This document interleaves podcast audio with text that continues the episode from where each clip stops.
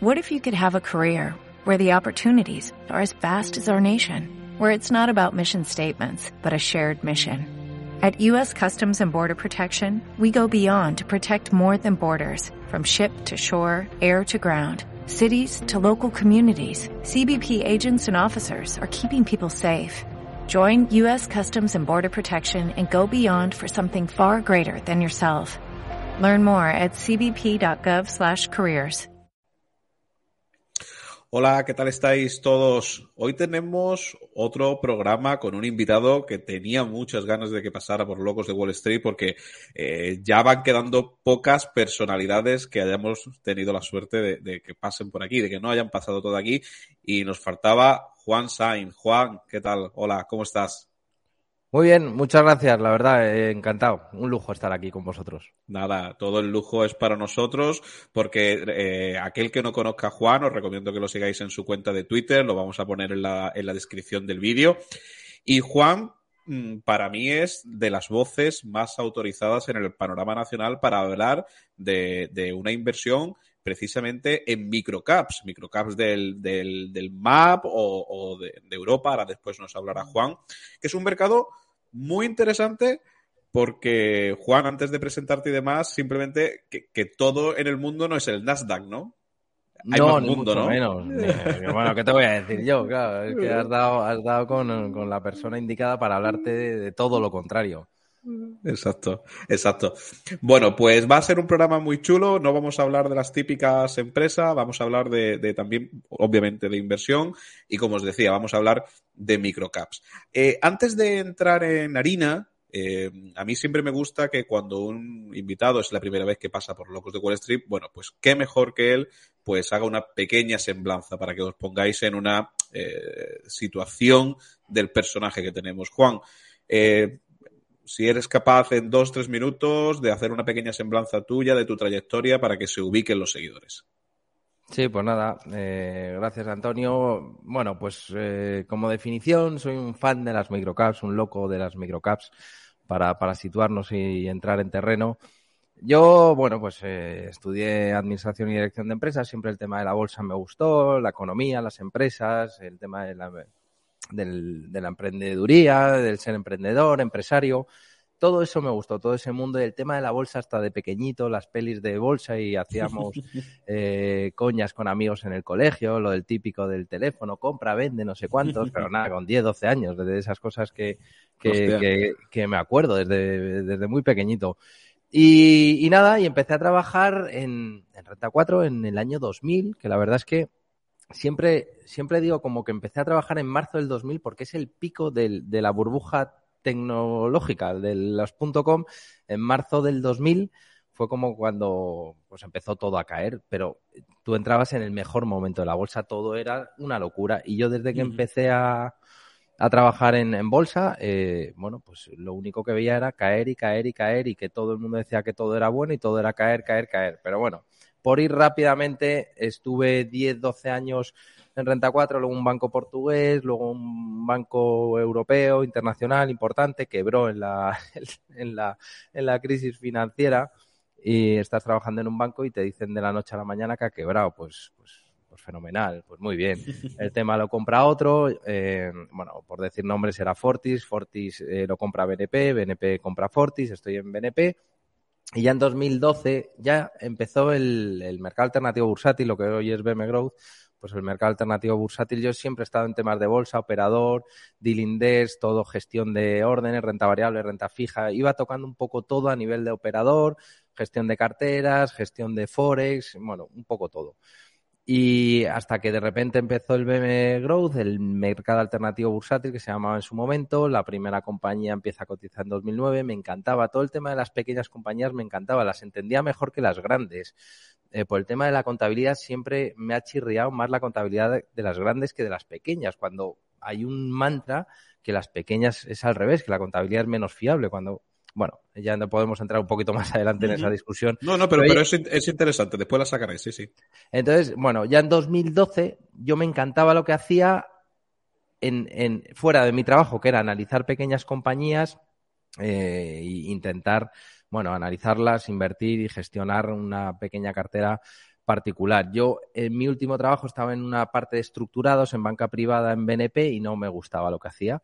Entonces, bueno, pues me salté, salté al vacío y decidí montármelo por mi cuenta, escribir un blog, analizar este tipo de compañía y empecé solo. Dejé el trabajo con un niño, ahora tengo dos.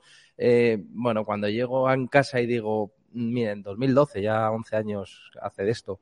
Bueno, pues eh, digo, es que no me gusta lo que hago, creo que es una oportunidad, creo que tengo un colchón para estar dos o tres años sin pedir un sueldo a nadie, voy a lanzarme al vacío. Y eso fue en 2012 y desde 2012 hasta hoy he hecho muchas cosas, hemos creado Udecta, Udecta Capital, Udecta Corporate y siempre focalizado y muy focalizado y muy centrado en las pequeñas compañías desde todos los ámbitos, desde la parte de la inversión, del analista, en la parte corporate de ayudar a compañías a salir a bolsa, en las que están cotizadas a ayudarles en relación con inversores. Entonces, no sé si me he extendido y perdonad si me he extendido. No, no, en pero absoluto. es un poco mi resumen, si espero haberlo resumido y haberlo y que lo hayáis entendido. Me ha parecido súper interesante, Juan. Y bueno, vamos a empezar un poco por el principio. Eh, ya has comentado por qué mm, eh, eh, te gustan estas compañías, que es tu pasión. Hmm. Y Mm, a alguien que, sea seguidor nuestro, que está acostumbrado bien o siempre pensar en el mercado americano, eh, bien siempre pensar, a lo mejor también nosotros hablamos mucho de energía, de chipping. ¿Por qué? ¿Por qué el MAP? Yo, yo perdóname, pero le sigo llamando el MAP. O el ya, ¿Y, qué, qué, tiene de, de, bonito? ¿Qué tienen estas compañías? ¿Se puede obtener rentabilidad? Es decir, ¿por qué te apasiona a ti tanto este mercado? Eh, a ver, me apasiona por, muchos motivos. Eh, pueden quedar a veces vacíos eh, porque son, son generalidades, pero las entiendo, una pequeña compañía la entiendo mucho mejor que una grande. Mm, es así, es como decir, es que entiendo mucho mejor cosas en pequeñito que muy grandes que se empiezan a distorsionar y, a, enredar por, por, muchas cosas, por temas de contabilidad, de gestión, de, control, etcétera. Entonces, las pequeñas compañías las he visto más cercanas a mí. Yo en casa pues teníamos un pequeño mm, comercio, eh, lo veía muy, muy muy de mi alcance, muy decir, oye, pues esto lo entiendo, la verdad es que lo entiendo y la contabilidad la entiendo, tengo cierto bagaje, ciertos estudios, eh, luego me especialicé con un MBA y un tema de, dirección financiera, análisis de cartera, bueno, eso más o menos tenía un cierto bagaje, pero al final lo entendía. Luego lo que también entendía es que las pequeñas compañías pueden crecer y mucho, todavía seguir siendo pequeñas, todavía tener un potencial de crecimiento brutal y eso me atraía mucho, decir, oye, estás en una pequeña, todas las grandes han pasado por ser pequeñas compañías y es muy bonito acompañar a estas compañías y luego a nivel de inversor decir, oye, a ver si encuentro la joya de los próximos 5, 10, 15, 20 años. Entonces, esa filosofía la tenía muy interna, tenía muy interiorizado el tema del empresario, del emprendedor. Em, creo que para invertir en microcaps tienes que tener una mentalidad de empresario, de emprendedor. ¿Por qué digo esto? Eh, porque la, vida en general no es fácil en, muchos temas y, luego mejor no quejarte porque anda que no nos podemos comparar con otras cosas. Pero cuando tú inviertes, eh, vas a tener momentos complicados, vas a hacer un análisis y te va a salir mal. Y encima luego creo que vamos a hablar de una compañía en la que todo ha salido mal a corto plazo. A corto plazo. Eh, entonces, todo eso me atraía mucho, las conocía. Luego, por, por, por la circunstancia del mercado, era la única persona que en su momento, en el 2010, 2011, hablaba de estas pequeñas compañías y de repente hablaba de una compañía y me escribía el presidente o CEO de la compañía. Hostia. Entonces, claro, decía, oye, que he visto que es que has hablado de nosotros, eres el único que habla de este mercado, de estas empresas, te quiero contar de qué va mi empresa, cuál es nuestro plan de negocio. Entonces, entre, ¿por qué también el MAP? Me dices, eh, claro, yo podía estudiar pequeñas compañías, pero aunque Internet te da acceso a mucha información, no tienes la cercanía de, empresas nacionales, españolas, que estén situadas aquí, siempre alguien conoce a alguien, eh, si no en un momento dado te vas a visitarlos eh, o te vienen ellos. Eh, entonces, todo ese mix de entender a la pequeña, que me gusta mucho más la pequeña que la grande, el potencial de revalorización que tiene. Lo que digo es que una compañía puede crecer por 5 por 10 y seguir siendo pequeña en el mercado, lo que hace es que siga teniendo un potencial de crecimiento excepcional. Luego, la mentalidad de empresario, es decir, hay momentos complicados, habrá trimestres malos, semestres malos, años malos, tú como inversor. no la empresa en sí. Tú como inversor te saldrán las cosas al revés y tú como empresario, cuando abres un negocio y te vienen mal dadas, no piensas, pues cierro el negocio. Te vienen mal dadas y dices, pues ¿cómo lo soluciono?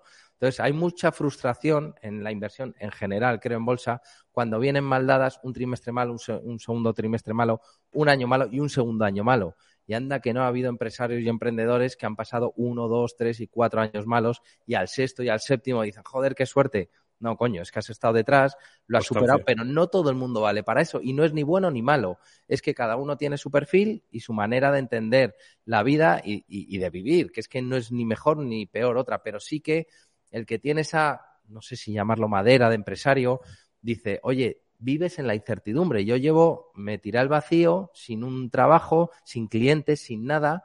Sí que es verdad que no me puedo quejar y tenía un cierto colchón al salir del banco, un, un, paro, había trabajado 12 años, pues digo, oye, tengo un paro, tengo un colchón. Vale, tengo dos años, pero no tenía nada. Entonces, vivir en esa incertidumbre, yo lo llevo bien hoy por hoy. 11 años después lo llevo bien. No sé si el año que viene ya esas cosas, porque también he montado mi negocio, eh, Eudecta Corporate es una boutique financiera pequeñita, eh, pero que llevamos ya seis años de vida y, nos vamos defendiendo y, vamos siendo una especie de referente en este nicho tan pequeñito que es Microcaps, BM Growth, que es muy pequeñito, no tiene mérito, pero estás ahí y más o menos si se hablan de estas empresas y de este sector, pues ando, ando por ahí yo, Eudecta. Entonces, todo eso me hacía que, es que era mi mercado perfecto, mi sector, mi clase de activo, llamémoslo microcaps, el, el paso por debajo de las small caps, que ¿Qué es small caps? Muchas veces se decían que una small caps es una compañía que capitaliza a tamaño de bolsa de mil a cinco mil millones, por dar mm. una clasificación que, que, aquí en las clasificaciones hay de todo. Claro, mil millones de capitalización de mil hacia abajo, hay compañías muy buenas y hay un nicho que estaba totalmente desatendido porque las grandes, tener a un analista en una compañía que capitalice en 100 millones no les interesa. Tener a un gestor en un fondo de 100 millones cuando lo puedes crear de 1.500 mm, invirtiendo en las grandes no, no interesaba. Entonces, por muchas circunstancias, era un nicho totalmente desatendido. Y a mí, bueno, pues creo que pues, te he dado cuatro o cinco pinceladas un poco extensas, pero que todo hacía que, que, me encantara y que me lanzara directamente a, a, esta piscina que no sabía si tenía agua. Yo creo que tiene agua y bastante limpia y dentro de sus problemas y de sus cosas, pero, pero sí que me lancé y aquí sigo. Y es que, es que la verdad es que Mm, hago lo que me gusta, lo vivo con pasión y, estoy feliz. Entonces, eh, feliz dentro de, las dificultades que es invertir y trabajar, pero feliz, la verdad, feliz. Antes de entrar, Juan, en, hablar un poquito de, de Guillemot, que al final, eh, bueno, os cuento un poco la intrahistoria los seguidores. Ya sabéis que, que el otro día estuvo aquí uno de nuestros alumnos, un alumno del curso que hemos realizado de análisis y modelización de empresas, donde, bueno, pues él precisamente modelizó Guillamot, etcétera, etcétera, que por cierto Juan me ha dicho que le gustó mucho el programa, lo hablaremos después, pero eh, Juan, para que alguien eh, se pueda hacer una, una idea, pues Obviamente no, no te vamos a pedir que desveles posiciones importantes de tu cartera personal o, empresarial, etcétera, etcétera, pero un par de ideas que, por ejemplo, tú ahora digas, oye, pues mira, esta de me Grow investigarla, me gustan, le veo. Yo, yo te comentaba micrófono cerrado que te he escuchado alguna que otra entrevista y creo recordar, a lo mejor tiene un par de años esa entrevista a la que hago mención, que en su día hablabas de gigas hosting, Jadanet, como empresas que te gustaban. Y yo, eh, pues fui la persona que escuché. Al final, reconozco que no fui inversor en ninguna, eh, desgraciadamente, porque, porque han tenido un buen comportamiento, ¿no? Pero mm. no sé ahora eh, alguna compañía que, que dentro de, de, BMM Growth, pues tú digas, oye, pues mira, esta es una de las típicas compañías, un poco como tú dices, ¿no? Que por capitalización pequeña, olvidada, que no entra dentro del espectro de lo que se mm. suele hablar de inversión.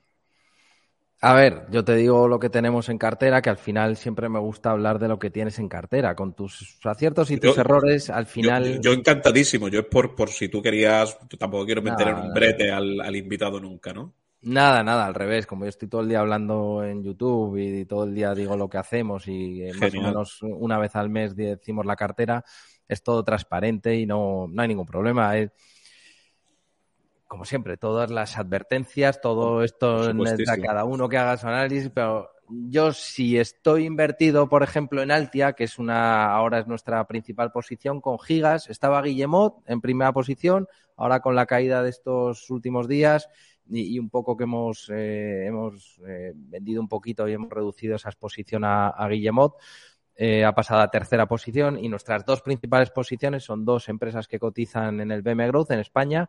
Guillemot cotiza en el Euronext en París. Pues, más o menos si habéis visto el, capítulo súper bueno de Guillemot en el que la analizáis y la verdad es que me encantó. pues bueno, era de París y hay dos que es ahora la primera y segunda posición es Altia y Gigas Hosting. Yo creo eh, Altia lleva 10, eh, desde el 2010 cotizando en el BM Growth, lleva 12 años cotizando. Altia es una impresión, tío. Altia es brutal. Es, que tiene, es que tiene todo. Lo malo es que también decía lo mismo de Guillemot y, ahora lo que no tiene Guillemot es crecimiento. Eh, digo, bueno, pero es que hasta que lo deje de tener, pero me da la sensación que no. Y, y Altia ha pasado por dos o tres años sin crecimiento y es una impresión, porque tú lo anualizas, lo normalizas y en 10, 12 años prácticamente todo, ventas, EBITDA, EBIT, beneficio neto, flujos de caja, todo, cotización, todo sube entre el 15 y el 20% anualizado. Eso es espectacular. Una compañía pequeña que compite en un mercado tan complicado como es el de las eh, TIC, el sector TIC, de las eh, tecnologías de la información y comunicación, tiene una manera de trabajar que como dice su presidente Tino, el que inventó el EBITDA no ganaba dinero, entonces es como decir, eh, ya, ya, vas, ya vas viendo por dónde ve y dice, yo prefiero sacrificar el crecimiento en un momento dado y no sacrificar mis márgenes de negocio y tal. Y al final dices, oye, si ves su gráfica de ingresos, de repente hay dos o tres años planos o incluso un poquito de caída, pero es que al cabo de 10, 12 años eh, bueno, pues eh, lo que te digo, cualquier medida que cojas que crezca entre el 15 y el 20% anualizado en 10, 12 años, que ya no es una moda de 3, 5 años, en 10, 12 años, brutal. No ha emitido ni una acción en 12 años. Es que es brutal. Todo el crecimiento a pulmón, pero todo el crecimiento a pulmón porque gana dinero, porque genera flujos de caja, porque la deuda la ha mantenido siempre a raya, que es a raya hay gente que lo ve mal, pero es eh, deuda financiera negativa que es tener más caja que deuda. Entonces, digo, es que nos podemos entender mucho extender mucho con, con Altia, pero me parece una impresión y, lo más, a mí es que me parece muy bonito y, defiendo a ultranza al empresario y en general. Y me molesta mucho cuando se meten con la gente y cuando una empresa cae, hay de todo y hay fraudes, hay gente muy cara, pero el empresario que, que lo lucha, que lo trabaja, los proyectos empresariales tan bonitos que hay, tan difícil que es crecer, competir y que, y que tengamos esas empresas en España y cotizando en un mercado de valores que tendría que tener 300 compañías para mí, pero que hay 55 empresas en expansión, lo hay Socimis, eh, me parece precioso y, luego poder tener contacto con ellos que más o menos cualquiera podríamos tener en un momento dado una reunión, una videoconferencia con la directiva o con el presidente o consejero de este tipo de empresas. Entonces a mí me parece muy bonito, precioso de, de, tenerlo eh, en un valor mm, impresionante, pues una empresa como Altia que lleva veintitantos años o treinta años de vida, que ha hecho lo que hace, que crece, que es seria, que, bueno, pues entonces eh, me parece muy bonito tenerla ahí, tenerla al alcance de todos. Eh, ahora encima, lo que te digo, no ha emitido ninguna acción, ha crecido a pulmón de manera orgánica y inorgánica. Entonces, bueno, esa me encanta y por no extenderme mucho, porque podríamos hablar de, muchas cosas, pero es, un, es una impresión. Invitaría a todo el mundo a analizarla, si tiene tiempo, a que la vea y a ver el potencial que tiene, porque es que ha multiplicado por más de 10 veces su valor en bolsa, su precio en bolsa, su valor evidentemente también ha, crecido muchísimo, pero es que ha multiplicado por más de 10 veces contando la cotización y los dividendos, que, encima paga dividendos todos los años. Y, sigue teniendo un, potencial de crecimiento porque es que a ratios comparables con otras es que está por, muy por debajo de sus comparables. Tiene un perfil súper bajo y bueno, la otra es Gigas. Es otro proyecto gigas Hosting, sí, eh, impresionante. Encima tiene compañeros de viaje muy buenos como es Inverready. Inverready para mí fue el artífice de, de Más de lo que fue Más Móvil. Yo conocía, les conocía desde que eran Ibercom, que cotizaba en el BM, en el MAP, en lo que se llamaba MAP, se fusionó con Móvil ellos hablando conmigo muchas veces, joder, no entendemos, la gente no nos cree, no nos, no, no les parece atractivo nuestro proyecto, es impresionante. Y nada, está, estábamos ahí muchas veces hablando y, comentando muchos temas. Y, y Inverready es uno de los artífices de, de, dar el salto que dio Ibercom más móvil y, de ser un pequeño operador móvil virtual casi de, de en España a, competir directamente con Telefónica, a, saltar del BM Growth al mercado continuo, a entrar en el IBEX 35, a que le hagan una OPA, ahora que si se fusionan con otra grande. Y, y, creo que hay un proyecto muy similar, todo esto con todas las advertencias del mundo, y reparos, salir y mañana puede quebrar eh, gigas y esto es así pero lo que hay detrás de Gigas me recuerda mucho a Más Móvil. No sé si pasará de valer como valía Más Móvil 15, 20 millones a 3.000 millones cuando le hicieron la OPA sin contar la deuda. Eh, bueno, mm, hoy Gigas me parece un proyecto impresionante y sobre todo como proyecto. Y luego el, como inversor, evidentemente todos queremos analizar una empresa, invertir y ganar dinero.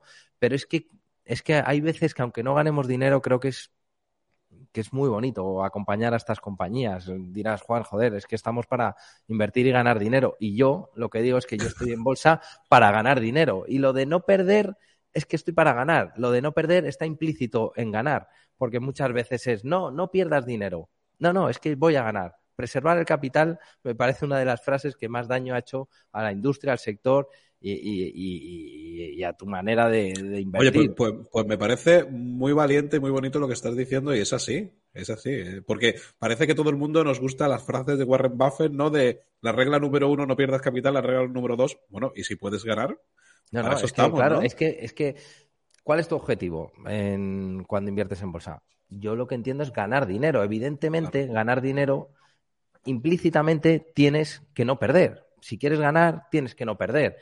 Pero implícitamente también tienes que entender que para ganar dinero tienes que asumir riesgos. Y como digo, ni en la vida hay nada fácil, ni ganar dinero es fácil por muchos eh, motivos. Y los modelos y los análisis valen de mucho, pero hay un tema clave que lo decía Peter Lynch, el estómago, para mí es, pues eso, la psicología. Tú cómo de verdad aguantas y la psicología solo sabes qué inversor eres cuando has pasado un tiempo porque la teoría está fenomenal y cuando te cae un 30% una acción y tu modelo te dice que vale mucho, fenomenal, pero luego viene la guerra, luego viene una pandemia y luego los modelos empiezan a, te empiezas a cagar con los modelos y dices esto no va a ningún lado y mañana guerra nuclear.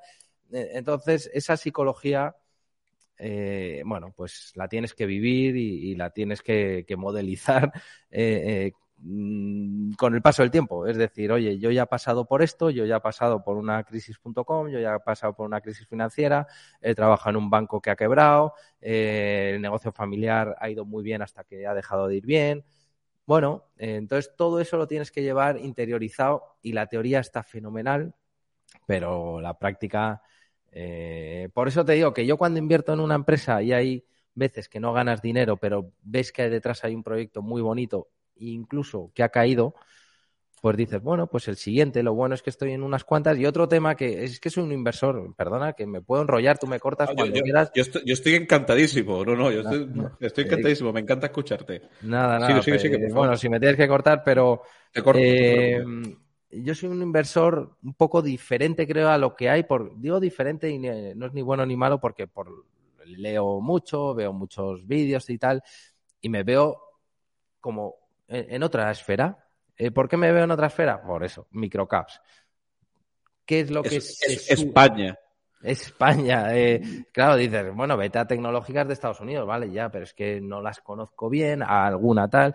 Luego nuestra primera posición era Guillemode, era una empresa de Francia, de tal, que no tenía, no tengo contacto con nadie, no tal. Pero bueno, hay excepciones que confirman mi regla, que es estar en microcaps, en pequeñas compañías. ¿Qué pasa con las pequeñas compañías? Chicharros. ¿Qué pasa con los chicharros? Eh, poca liquidez. Eh, ¿Qué pasa con el MAP? Eh, la famosa GoWex. ¿Qué pasa con tal? Entonces, todo dices, pero ¿cómo estás aquí? Estás, estás, estás loco, estás, estás mal de la cabeza. Es que en un mercado en el que parece que todo es fraude. Y digo, es que todo es fraude. Si quieres, hablamos de fraudes grandes en, compañías de IBEX 35, en bancos, en compañías italianas, francesas, inglesas, eh, de Estados Unidos. Y cuanto más grande, más Chinas. Chinas, es que da igual, donde, donde quieras vas a encontrar GoWex por 15 y por 20 en tamaño.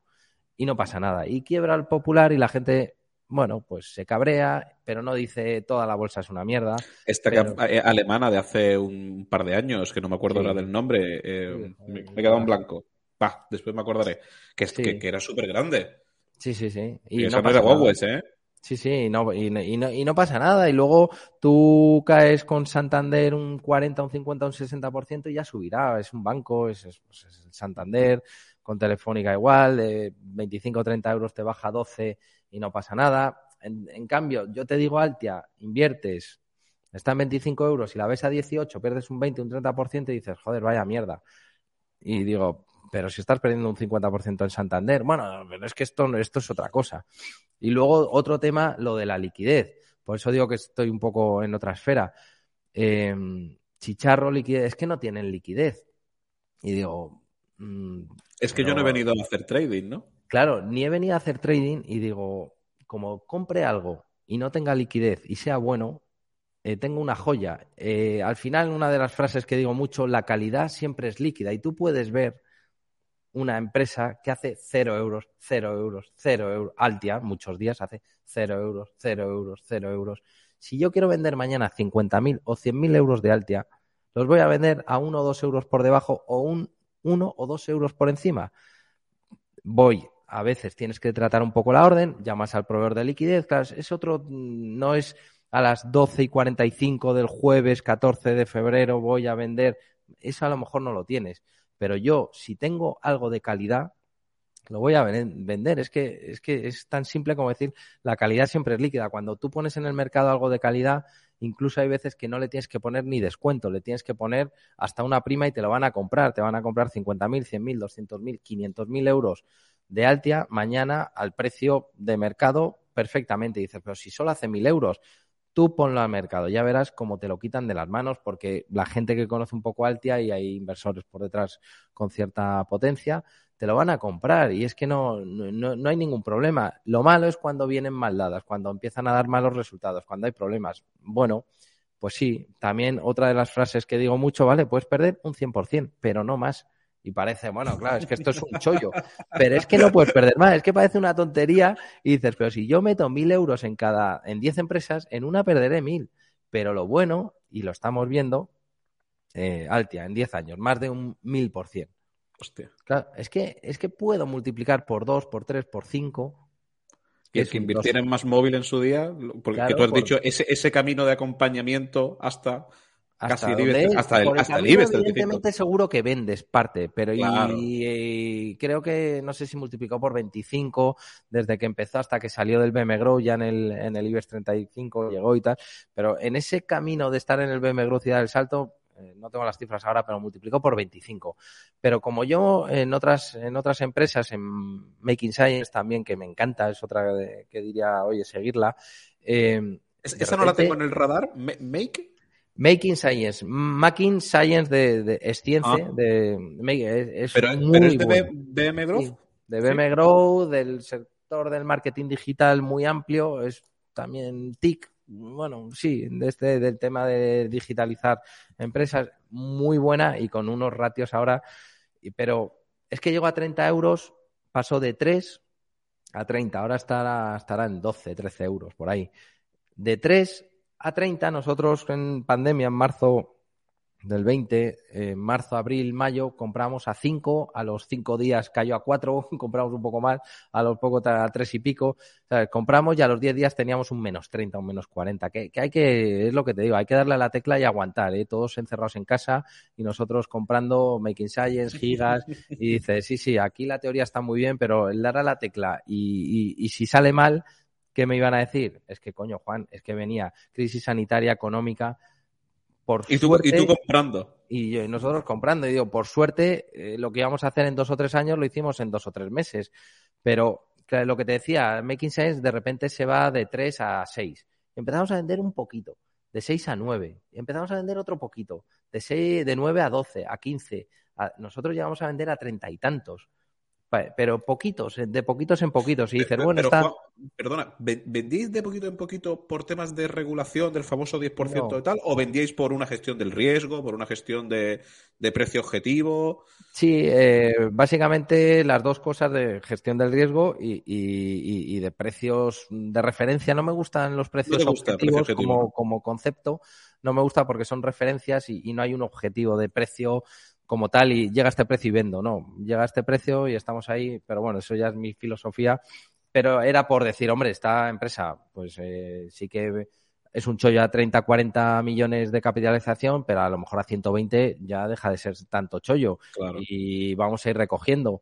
Y no tenemos nosotros el problema al tener un fondo de capital riesgo, podemos estar de 0 a 100 ah. en donde queramos, no, no tenemos la regulación del 10%. De hecho, nuestras tres primeras posiciones en números redondos eran al 20% Guillemot, Altia y Gigas. Eh, luego soy un inversor o somos un inversores en Udecta muy concentrados. Tiene lo bueno y lo malo. Cuando salen mal, es que claro, es que estamos muy concentrados y ha caído mucho. Bueno, pero ya me saldrá bien y, la que suba me subirá mucho. El diversificar eh, en exceso me parece, perdonarme, entre, todas las comillas, ser un poco mediocre, porque al final dices, si voy a hacer lo que todo el mundo, si me voy a diversificar y voy a tener 100 compañías, voy a hacer lo que, lo que hace un índice, lo que hace todo el mundo. Y yo me quiero arriesgar a ganar dinero. No a ser un loco en el mal sentido, en el sentido despectivo de que todo me da igual y es un lanzar un, una, una, moneda y decir cara o cruz. No, analizas, tal, pero te, la juegas un poco para tener rentabilidades distintas. Pero claro, las rentabilidades distintas todo el mundo mira el, el, el si te sale bien. Si te sale mal, haber hecho lo que todo el mundo hace diversificar, indexate un índice. Bueno, pues nosotros ahora tenemos el bofetón de Guillemot con un 20% de la cartera que te cae mucho, pero ya veremos, Altea empieza a subir otra vez, Gigas tendrá su momento y en 5, en 10, en 15 años tendremos una rentabilidad anualizada que, nos dará nos dará, nos, dará un veredicto y diremos, pues lo hemos intentado y no ha salido. Pues mira, qué malos somos, pero no pasa nada.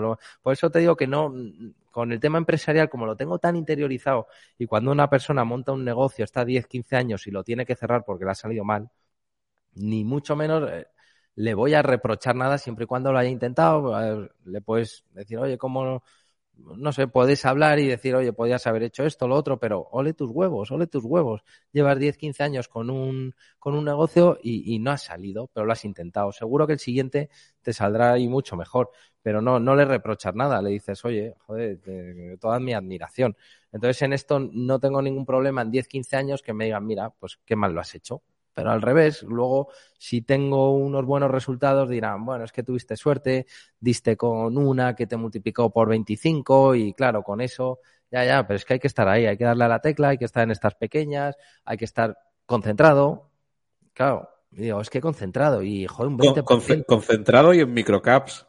Claro, en microcaps y líquidas. Y dices, joder, pero es que yo creo que el tema microcaps eh, también lo asemejo mucho con el tema de capital riesgo, como capital privado, el capital riesgo, que ya no les gusta que llamen capital mm. riesgo, capital privado, eh, entre los dos mundos, entre capital riesgo y empresas cotizadas. Es como los dos mundos. Si te sabes adaptar y dices tú, cuando hablamos de un fondo de capital riesgo, creo que todos entendemos que están en 10, 15, 20 compañías dos o tres o cuatro o cinco les quiebran. ¿Seguro? Dos, cuatro, cinco empatan. y dos, cuatro o cinco pegan un pelotazo. Los que lo hacen bien, los que lo hacen mal, pues lo han hecho mal y ya está. Pero más o menos, los que salen bien, más o menos un 20 o un 30% caen, un 20 o un 30% eh, empatan, un 20 o 30% le pegan bien. Pues esto es tener un fondo de microcaps, invertir en microcaps o tener una parte de tu cartera en microcaps. Es decir, no te preocupes, una te caerá al 100% si es que no vas a perder más. Siempre y cuando no te apalanques, siempre y cuando no te endeudes, pierdes el 100% en una, no te preocupes. Si haces un trabajo de análisis, estás encima y le das tiempo a las cosas, al final vas a tener una que tengas el 200, el 300, el 500%. Es que, es que, tenemos mil casos en microcaps españolas, francesas, inglesas, eh, eh, de Estados Unidos, de Canadá, del mundo entero. eh, que te multiplican por 5, por 10, por 15 y lo que te digo con lo que nos pasa en MXI es a lo mejor no multiplicamos por 15, pero en un año multiplicamos por 3 o por 4 nuestra inversión y seguimos invertidos en la compañía. Y dices, joder, pues si ya se ejecuta un por 3, digo, otra a lo mejor tengo un menos 50 y me dirás, joder, pues en esta tuviste un menos 70. Y digo, sí, pero en esta he tenido un más 300 y no hay que sacar ni pecho con las buenas porque te van a venir malas ni decir, joder, vaya mierda, mm, he invertido en dos y me han quebrado. Todavía no nos ha quebrado ninguna, pero alguna nos quebrará por el camino y no pasa nada porque es que nos movemos eh, pues por tierras movedizas, que es eh, la pequeña empresa, eh, la microcap. Pero lo que te digo, esto no es cuestión de lanzar una moneda, estar en unas cuantas, es analizar, estar detrás, no darle un valor brutal a los modelos, sí que la contabilidad y los modelos financieros te ayudan y mucho, pero la clave, sin duda, para mí, pero sin duda, es la psicología, lo que llama Peter Lynch el estómago, la, la, psicología, cómo aceptes la incertidumbre, cómo aceptes que viene una guerra, que mañana, después de la guerra, viene una pandemia, después de la pandemia viene una crisis y tu cartera dices, bueno, es que un año cae un 30, ya, es que el año siguiente puede caer otro 30. Bueno, no, y, cuando cae en dos años un 30, bueno, el año siguiente ya sí que sí va a subir. No, es que a lo mejor te cae otro 30 y tienes un menos 60 en tres años. Pero luego te sube un 100% en un año. Y empatas y en los dos siguientes te sacas el 15, el 20% anualizado, que es lo que se, buscamos nosotros. Pero bueno, todo esto no, no sé si me estoy liando. no, no, no, no. estáis entendiendo? perfecta, perfectamente. Yo, yo, fíjate, me estoy anotando temas mentales para, para comentar contigo. Y vamos, yo es que si has visto algún programa de Locos de Wall Street, a mí me gusta que, que, el invitado hable, ¿no? Yo interrumpirlo, hablar yo en demasía no tiene sentido. Es decir, la gente no está aquí para escucharme a mí, no está para escucharte a ti, no un soplo de aire fresco. Pero fíjate que estoy muy de acuerdo con lo que tú dices. Yo, nos invitaron a dar una charla, yo soy de Málaga, en la Universidad de Málaga, y yo precisamente comenté eso, que, que yo empecé con un mensaje un poco rompedor, ¿no? A la gente le gustaba la bolsa y tal. Oye, pues nosotros tenemos cosas por las que Warren Buffett mataría. Y es poder invertir en empresas como esta. Y es que es lo que tú dices. Es que al final, a mí me gusta mucho invertir a través de acciones pero para tú comprar 20 acciones que sean Apple, Amazon y tal, para eso hay fondos y para eso no te compliques. Y yo estoy muy de acuerdo contigo. Y otra cosa que, también estoy muy de acuerdo contigo, y la segunda cosa que Warren Buffett ojalá pudiera tener, seguro, es la posibilidad de concentrar. Small cap y concentrar. Ahora, que esa mezcla es lo que tú has dicho muy bien, conlleva sus riesgos, no es una moneda al aire, tiene detrás mucho trabajo. Y en lo último que has dicho de la psicología, yo cada día que pasa estoy más convencido. Yo lo hablaba con otro, con otro gestor, con otro analista, y, se lo decía, y él coincidía conmigo. Cada vez creo que para ser un buen inversor, eh, si a lo mejor la psicología, bueno, pues cuando lo escribía Peter Lynn y tal, se le podía dar un, un 10, un 20% de importancia yo para mí ya tiene más del 50 y increciendo, y cada día lo tengo más claro. ¿eh? Ahí coincido 100% contigo. y precisamente, hablando de psicología, bueno, pues eh, nos estás hablando de, del golpe encajado con, con Guillemot y nada, lo, eh, lo que estás diciendo, es decir, oye, estas son las reglas del juego, unas hmm. subirán, otros bajarán. Pero si te parece, Juan, hmm. podríamos hablar, vamos, de, de 100.000 compañías y me encanta todo lo que estás exponiendo, pero por, hablar hmm. de, de, Guillemot, ¿qué ha pasado en Guillemot? Es decir, eh, ya vimos el otro día en el programa que una empresa básicamente francesa, eh, muy centrada en, software para gaming, en concreto su punto fuerte es, los volantes. Sí, el hardware, eh, el, tema De, dispositivos para juegos, sim racing y, simuladores de vuelos. Exacto. Eh, yo, hombre, más que nada, explícanos para aquellos que vieron el programa, sobre todo, que al final fue un programa que Marco le damos desde aquí un abrazo, pero él no es un, no es un profesional, pues seguramente se le quedaron cosas en el tintero a lo mejor que decir de algún, alguna línea de de negocio o algo que tú quieras matizar eh, y, sobre todo qué ha pasado y cómo lo veis a partir de ahora, ¿no? Porque es una compañía muy interesante. Eh, por puntualizarte lo de Warren Buffett de la concentración, Warren Buffett está al 50% en Apple. Que, sí, sí, sí, sí, Ojo, eh, que luego el tema value, aquí hay muchos value de salón. También, es verdad, también es verdad. dices, oye, decimos mucho value, decimos muchos mantras y luego los que están ahí, están ahí porque invirtieron en pequeñas compañías que hicieron su rentabilidad abajo gracias a las pequeñas, en, muchos muy conocidos. Lo de la concentración y diversificación, muchos están muy concentrados, están en muchas, pero están muy concentrados. Y, el tema del están muy concentrados en sectores, que al final tú dices, bueno, eh, como este sector vaya mal, Sí, sí, sí, sí, es así. Y, luego el tema del value y el growth, que hay veces que se distinguen value y growth. Digo, aquí hay solo un value y el value es comprar algo a un precio inferior de lo que teóricamente vale. Se le exige más crecimiento o menos crecimiento, pero value es igual en empresas de mucho crecimiento o en empresas más estables. Pero bueno, de hecho, este inciso vamos a. No, pero, pero, pero, fíjate que nosotros, eh, eh, fíjate que siempre lo decimos en los programas y tal, la inversión y para la inversión, pero es que nadie invierte si no va buscando valor es que el growth también va buscando valor. Si es que al final. cuando se dice, oye, es que eres growth o eres value, digo, yo es que soy value en empresas de crecimiento. Si lo quieres diferenciar, eh, que el value más puro es, son en empresas grandes con ventajas competitivas que tú crees que tienen sobre una industria que el grande es más fuerte que el pequeño, que en muchas partes tiene razón, pero en otras no. Eh, es que no hay una, no, es sota caballo rey, las cosas no es eh, coge libro y tal, entonces, eh, entonces con Guillemot, ¿qué ha pasado? Pues no lo entiendo, no, no, no he entendido lo que ha pasado, la verdad es que ha salido todo mal, eh, no, es que no lo entiendo, de verdad, seguimos con un poco en shock con lo de Guillemot, Guillemot de una empresa de dispositivos, los volantes, los pedales, las bases, muy centrado en ese, en ese nicho de mercado que es de simulación de carreras, es líder indiscutible en simulado, en, los joysticks de simuladores de vuelo. Y no lo sé, era nuestra principal posición y estábamos convencidos de que el cuarto trimestre iba a ser bueno. Em, podemos hablar de muchas cosas, pero em, tenía todo. Tenía crecimiento, tenía márgenes altos, tenía el sector nicho que estaba en crecimiento. En Guillemot, encima, ibas mirando cosas y yo, nosotros íbamos mirando cosas y dices, joder, un mercado súper pequeño el de simuladores de vuelo, lo de simuladores de vuelo, pues el joystick, el tal, de repente la, la película de Top Gun, la más taquillera de la historia, dentro de las cinco top de la historia.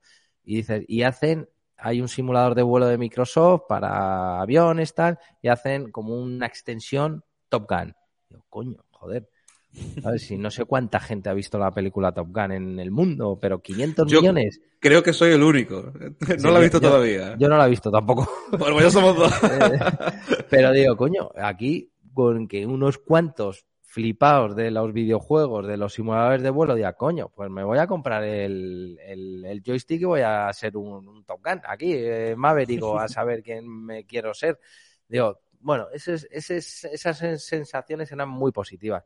Ibas a Amazon, los productos más vendidos en, todas las modalidades eran los de Trasmaster, los de Trasmaster, la marca de Guillemot. Digo, joder, los más vendidos. Digo, a lo mejor con solo mantener ventas del año pasado, ya el año pasado, el cuarto trimestre, fue, fue brutal.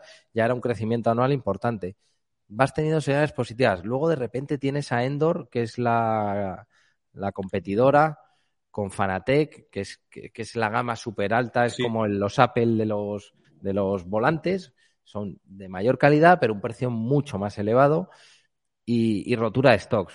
Todos los comentarios, no hay stock, no puedo comprar, no sé qué, no sé cuántos, el servicio técnico o mal, o el servicio postventa también mal, luego meses sin poder comprar el volante que querías y Trasmaster con los inventarios a tope, ¿sabes? Cada vez más. Y digo, joder, el primer trimestre de 2022 venden un huevo y aumentan inventarios. Digo, esto están haciendo acopio para todas las ventas que prevén que van a tener.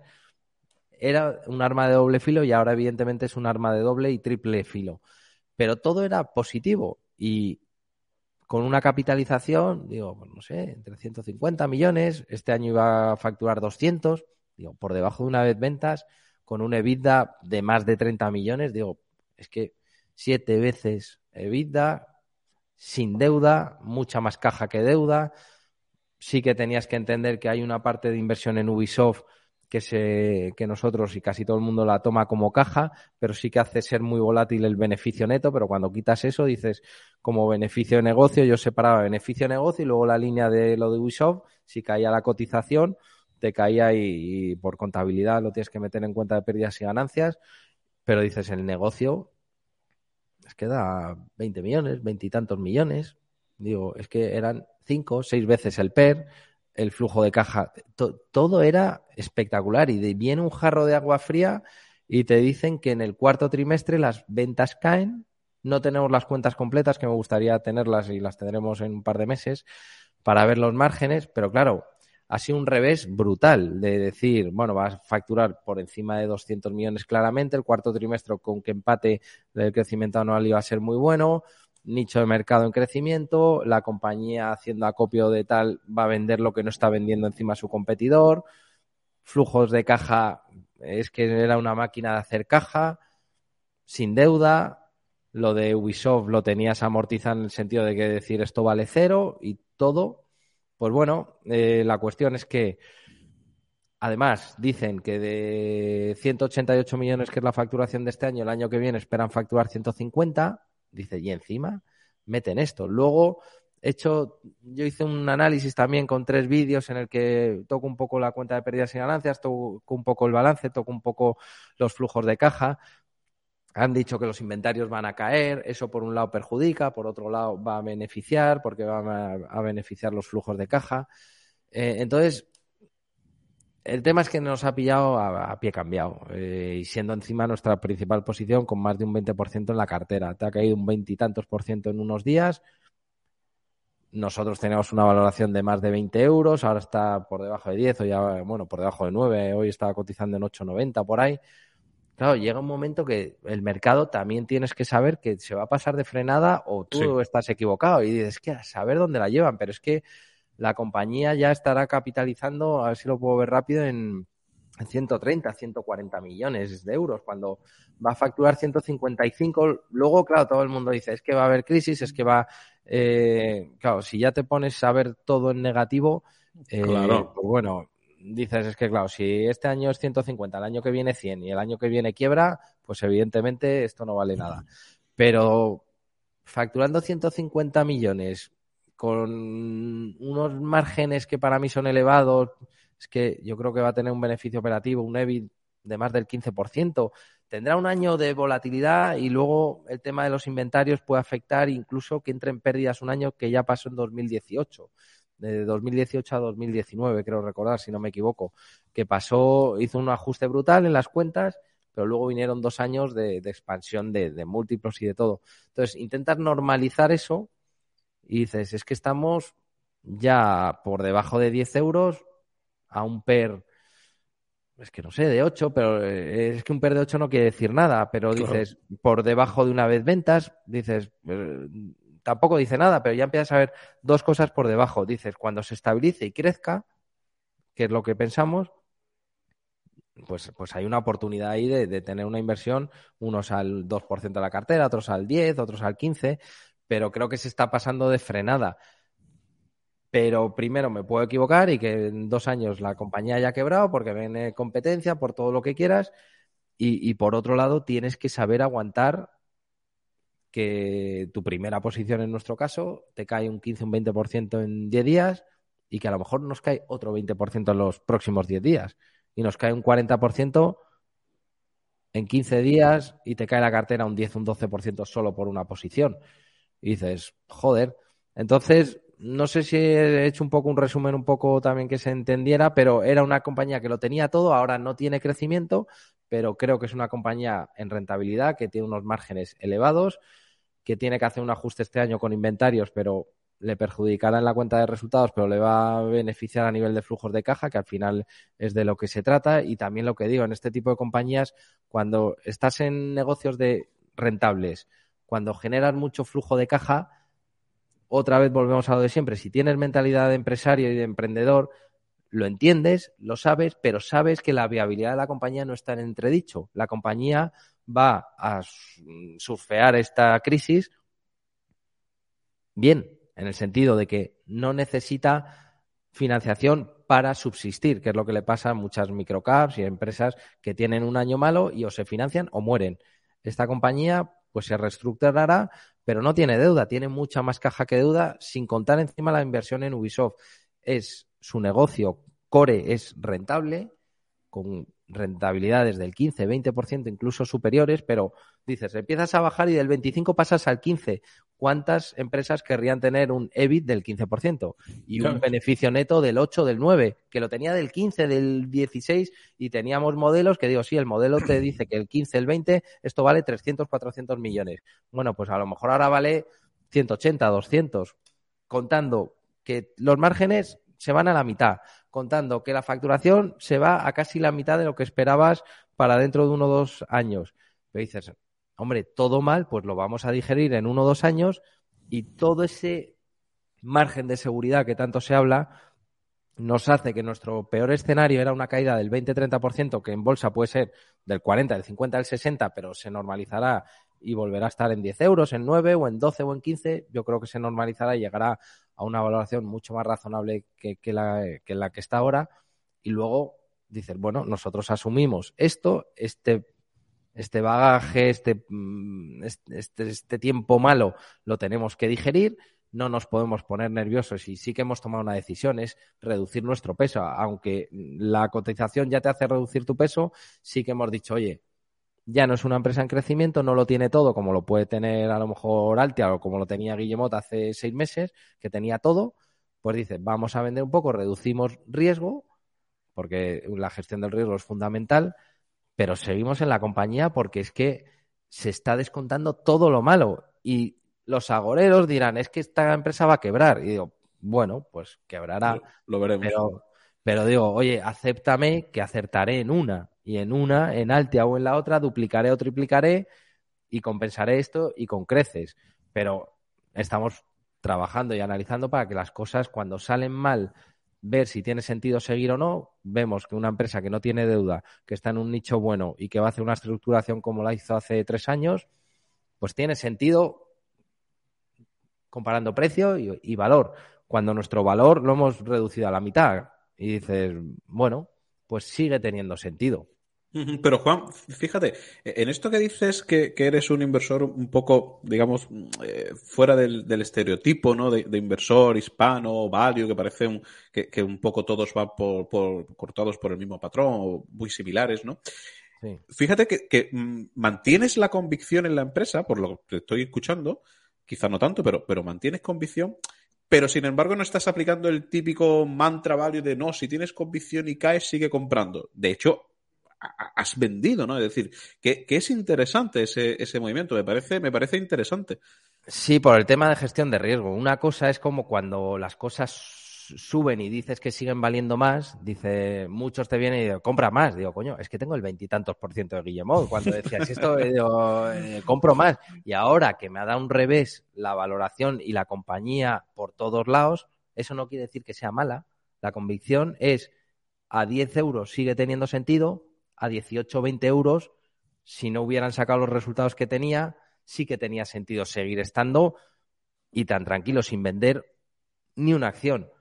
Hoy está a 18 o 20 euros y te digo que reducimos a la mitad mm. nuestra posición. Entonces, todo depende, evidentemente, del precio y de cómo encajes los resultados, tu análisis y al final, oye, la gestión del riesgo es muy importante y, cada uno la gestiona como quiere y como esté cómodo. No es lo mismo cómo me vaya yo a dormir que cómo te vayas tú.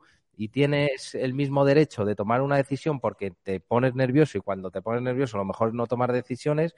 Entonces tienes que estar tranquilo con lo que tienes. Y nosotros que hemos decidido, oye, la empresa ya no lo tiene todo, sigue teniendo sentido estar en una empresa que cae, pero también tenemos que asumir que el mercado va a ver todo lo negativo, la directiva tiene unos problemas, que es la misma familia que Ubisoft, en Ubisoft hay un tinglado del copón, ya he dicho yo que, es que lo de Ubisoft puede, puede arrastrar y puede hacer desaparecer a Ubisoft y si desaparece Ubisoft puede desaparecer Guillemot. Y todo eso dentro de un análisis lo tienes que tener en cuenta y no es tirar una moneda al aire y decir me da igual todo, no. Pero el potencial que veíamos ya no lo tiene, pero nuestro peor escenario es que ha caído un 20% y que nuestra valoración ha caído mucho. pues bueno, tienes convicción, gestionas el riesgo porque ya tienes una compañía que no lo tiene todo y que no estamos tan cómodos al veintitantos por ciento de nuestra cartera, pues entendemos que no tiene tanto sentido. Tener el 8, el 10 o el 12% sí que puede tener sentido en unos precios de 8 o 9 euros. Si se va a 18 o 20, dices, joder, pues ya. Entonces todo eso a mí a veces me, da mucha rabia el tema value, el tema... Sí, parece que hay unos mantras establecidos, ¿no? Que, todo el mundo tiene que seguir al pie de la letra. todo al pie de la letra y, nos creemos que somos value porque nos creemos que hemos leído 100 cosas de una compañía y, vamos a conocer el futuro. y, todos hablamos del margen de seguridad, de que los errores, de tal, de cual pero es que yo lo llamo muchas veces el post value, el no sé cuántos, es que yo soy value, te dicen, yo soy value, yo invierto, es que tú no, es que tú no sabes lo que eres value ni yo en el sentido de que no conocemos la realidad 100% de las empresas. Hay tanto que se nos escapa por mucho que queramos analizar por mucho, entonces la humildad, yo a veces hablo como muy seguro, no, esto me da igual, si cae un 20% ya subirá, si hay fallo en esta ya tal, como que me da igual todo y tal, y no, estoy jodido y estoy muy jodido con lo de Guillemot porque me ha dado un revés por todos lados, y cada vez que veo la cotización, 10 euros, 9 euros, hoy 8,92 que estoy viendo ahí, yo me cago en todo. Eh, y, es nuestra primera posición, y anda que no ha hablado bien de la compañía.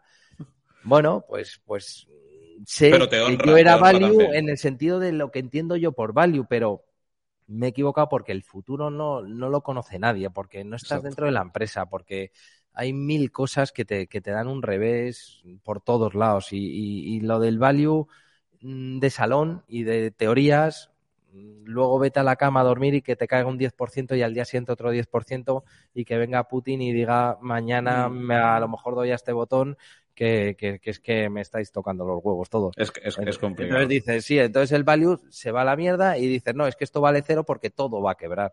Mm. Entonces, joder, no. Ni, una cosa ni la otra, obviamente. ni una cosa ni la otra. Es, adaptarse, eh, analizar, cometer errores y, joder, lo que digo, psicología. El 80% para mí es psicología en bolsa. Tienes que entender contabilidad, tienes que entender las empresas, tienes que entender qué cositas afectan a unas y a otras y mentalidad empresarial. Mentalidad empresarial. Vas a tener un trimestre malo, la empresa lo va a tener y tú lo tienes que entender y tú tienes que entender que tus análisis y tu valoración se va a caer un, en algún momento en alguna empresa o en varias. Es que se, te va a destrozar por todos lados y no pasa nada, no pasa nada, no pasa nada.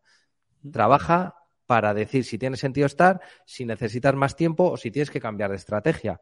Nadie nos asegura que el cambio de estrategia sea lo, lo acertado pero con esa mentalidad y esa tranquilidad dentro de estar jodido cuando las cosas salen mal, dices, bueno, pues, pues, pues, pues yo creo que, las cosas saldrán por, saldrán bien y, el tiempo nos dirá qué tal lo hemos hecho, pero joder, yo creo que las cosas tienen que salir.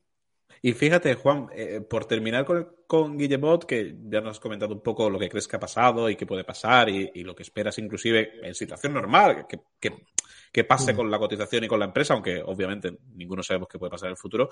Comentamos un par de temas que no sé tú cómo, cómo, lo, cómo lo ves. Es decir, nos hacíamos suposiciones si podía ser que Logitech, que era un, digamos, un outsider, hubiera cogido ahí posición en ese nicho de mercado Mm, planteábamos también si a lo mejor eh, el hecho de que este ha sido la primera Navidad que realmente se ha podido comprar la Play 5, que no ha habido problemas de stock y que la gente ha podido hacer sus inversiones haya afectado que al final, bueno, el presupuesto para, para, para gaming es limitado, es el que es, ¿no? De muchos, de muchos jugadores, jugadores jóvenes, etcétera, etcétera. Mm.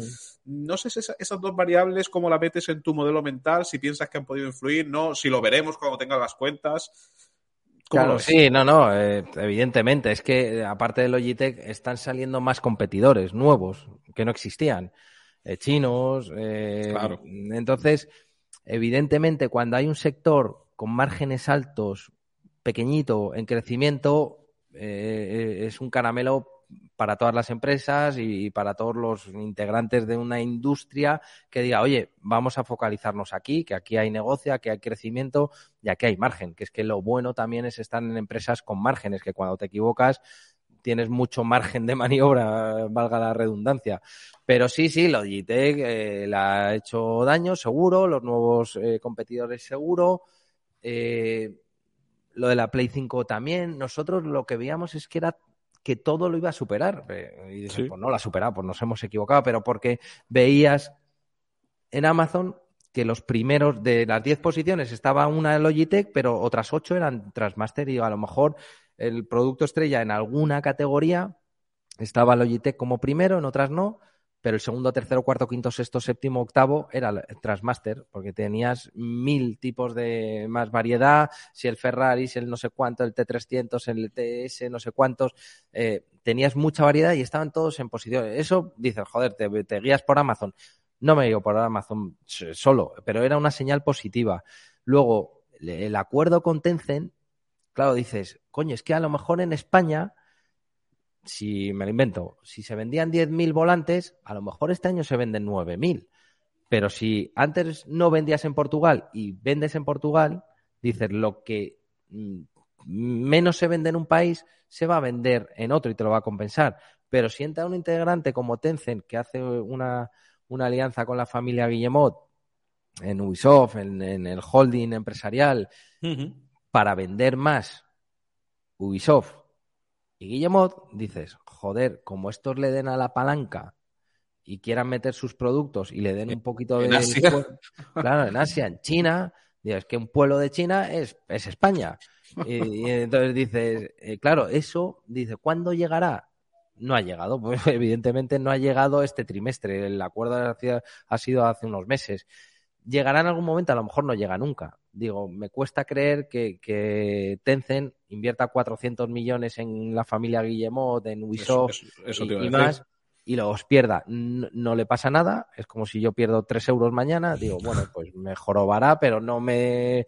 Pero 400 millones, por mucho que note en este tipo de gigantes, no lo haces como de cara a la galería, oye, es que el presidente ha comprado acciones de la compañía, coño, ha comprado 3.000 euros, joder, que es que no ha comprado una, ha comprado una mierda, ha hecho el, el, baile de salón. claro, y dices, o tal. Entonces, lo de Tencent, digo, coño, es que todo va a compensar todo eso que me dices de menos, eh, de menos ventas en un país, del competidor que te quita cuota de mercado. Por otro lado, tienes el joystick del simulador de vuelo, que eres el líder indiscutible, con más de la mitad del mercado tuyo en Europa y en Estados Unidos, sin contar Asia. Digo, joder, pues a lo mejor tus ventas por un lado caen en volantes, pero te metes en otra región, te metes con China y encima tu producto estrella y la película más taquillera de la historia, eh, Top Gun. Entonces, todo eso eran señales que digo, joder, pues vamos a ver los resultados, pero tienen que ser, con que sean iguales que el trimestre pasado, el trimestre, el cuarto trimestre de 2021, van a ser unos resultados espectaculares, va a generar caja para aburrir y la tendencia va a seguir siendo fenomenal. Entonces, de repente, es que no hay es que es así. Eh, de repente te dicen que caen las ventas un veintitantos por ciento y que el año que viene otro veinte.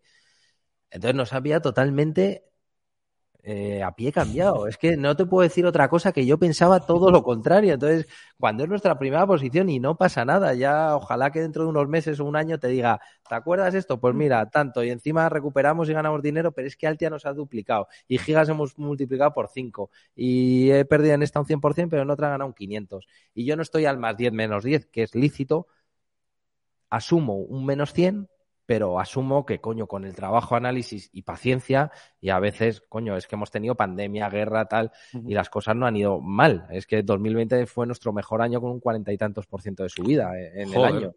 Y dices, eh, que, no lo esperábamos, lo esperábamos tener un cuarenta y tantos en dos o tres años, y decir, este año menos 20, el año que viene puede ser menos 10, pero el siguiente será un más 70.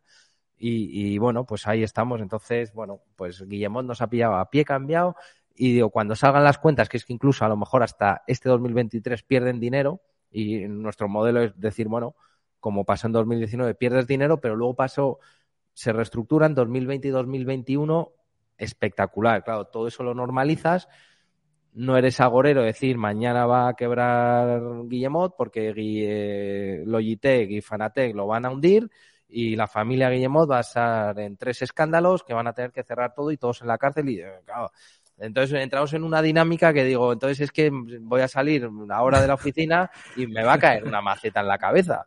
Eh, entonces soy un poco optimista por naturaleza, mm, llevo bien la incertidumbre y los bofetones que te da la vida, como diciendo, bueno, pues esto me ha salido mal, pero es que me va a salir bien mañana. Entonces, bueno, oye, perdona si me estoy liando, espero uh, de verdad que se estén... Que va, que va, que va, Juan, y, yo... yo... Y, y, no liarlo, que En me absoluto. pongo a hablar y me encanta, ¿eh? Me encanta esto. En absoluto, se te ve apasionado, eh, yo me lo he pasado súper bien, ya te digo, creo que te has expresado muy bien, creo que además has sido valiente en tu discurso, porque al final... Eh, eh, eh, no, Lo no, malo es que me tocas en el peor momento.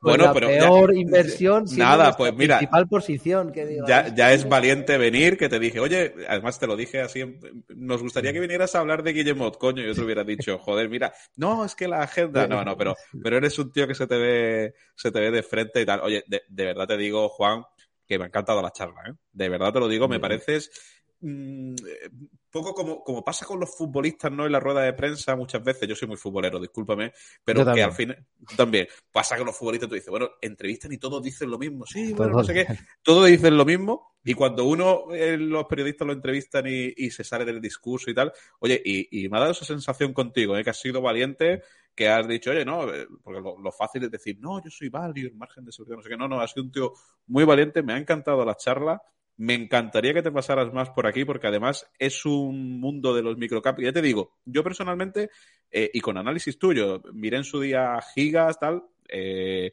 y, y me parece, lo, he dicho al principio de la entrevista, de las voces, por no decir la más autorizada ¿no? en el panorama de para hablar de, de este mercado. Y, y lo dicho, Juan, eh, me ha encantado la charla. Vamos a estar muy atentos a Guillemot, vamos a estar muy atentos a Arte, vamos a estar muy atentos a Juan, seguirlo todo en su canal de Twitter porque también comparte análisis y en su canal de YouTube y demás. Y yo por mi parte me encantaría que, que esto fuera un hasta luego y que te pasaras más por Locos de Wall Street. Y seguro que la entrevista va a encantar. Eh, yo te agradezco la invitación, me pillas en un momento jodido por Guillemot, en un momento personal es que digo, es que no me puedo quejar, y aún con este revés, pero de verdad es que me encanta y cuando me llaméis voy a estar encantado, si aporto, Aportas. se entiende lo que digo y os ayudo en lo que sea, eh, aquí estoy para lo que queráis y, más que encantado, porque como me encanta todo esto y si encima hablamos de lo que me gusta, pues mucho mejor, eh, mucho mejor para mí, pues si hay que hablar de otras cosas, de las grandes tecnológicas en Estados Unidos, hablamos sin ningún problema. O sea, yo, para lo que queráis, de verdad encantado y, y feliz, feliz de estar con vosotros. Bueno, muchísimas gracias. Pues ya os digo, aquí tenéis a Juan y si alguno no lo conocéis, Juan Saiz, eh, en la descripción tenéis su perfil de Twitter y de YouTube, lo vamos a dejar también. Y un más para seguir en la comunidad FinTweet. Un fuerte abrazo. Nos vemos. Gracias, gracias. Gracias, Juan. Hasta ahora. Hasta luego. What if you could have a career where the opportunities are as vast as our nation, where it's not about mission statements, but a shared mission? At U.S. Customs and Border Protection, we go beyond to protect more than borders, from ship to shore, air to ground, cities to local communities. CBP agents and officers are keeping people safe. Join U.S. Customs and Border Protection and go beyond for something far greater than yourself. Learn more at cbp.gov/careers.